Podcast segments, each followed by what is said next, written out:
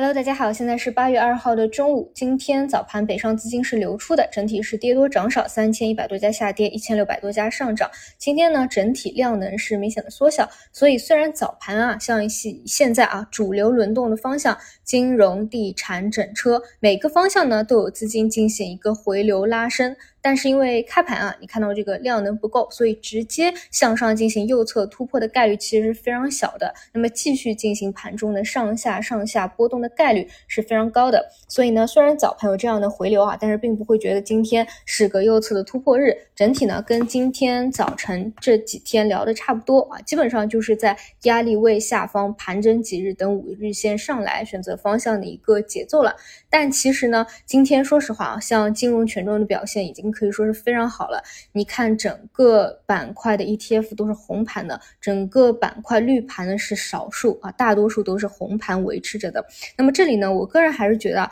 嗯，想要去短线去操作，它的难度是不小的，非常折腾。比如说，你得每天去判断，比如说啊，像早晨啊量能不足，那你得判断它是一个冲高回落。那如果是盘整的预期，那你判断后面会有一天啊。博弈的差不多了，会有探底回升。那如果说早盘一开盘就是放量的资金进攻的，那么就得看突破进攻的一个可能。你需要落实到单日，结合指数的压力啊、支撑啊，去进行判断和操作。所以在我看来呢，只要趋势没有发生什么变化，持股等五日线上来都是比较好的节做。你看，其实这种板块真的还是比较抗跌啊，哪怕大盘是下跌的，其实都没有什么跟跌的一个表现。那么其实在这几天单日。震荡的时候呢，真的就是逢阴线啊，去好好选择方向的时候，找机会的时候，并不是说啊去想啊什么市场要不要再回三千点的这样一个想法。那么现在呢，真的我知道市场上还有很大的分歧，那显然嘛，你不是什么主升，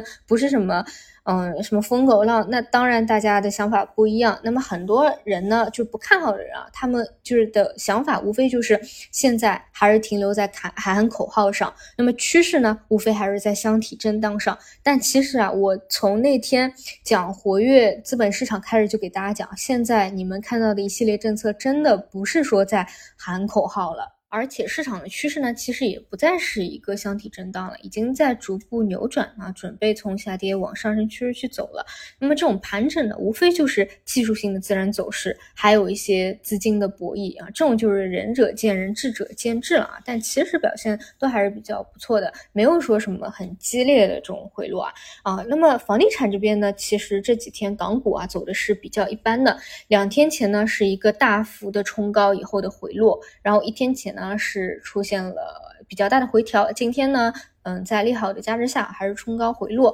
这一块呢，因为位置确实比较低，然后我也不是特别懂嘛，这个房地产，因为我觉得很难说是反转啊，更多还是跟去年两波一样是政策支持，所以这一块还是得归根结底看资金到底回不回补啊，所以这一块不太懂，我就不再。去说了，能把那个看得懂的金融给大家讲清楚就差不多。那么还有像超导呢，你就还是我早晨讲的嘛，你好的它必然是没有买点的，买到的大概率都是坑。那么今天一开盘呢，就有一些啊被砸出来了，因为确实这个事情呢，也不是说昨天晚上这么一发酵大家才知道的，包括昨天盘中的消息刺激啊，还有最早是上周啊那个韩国的报道就出来了，里面啊肯定是有很多低位去拿筹码的资金的，所以像这。种呢，确确实就不太好参与，所以就像我早晨说的，不太好参与的。其实哪怕它是一个嗯很诱人的方向啊，其实到股票当中来不会让人觉得特别兴奋。那换句话说吧，那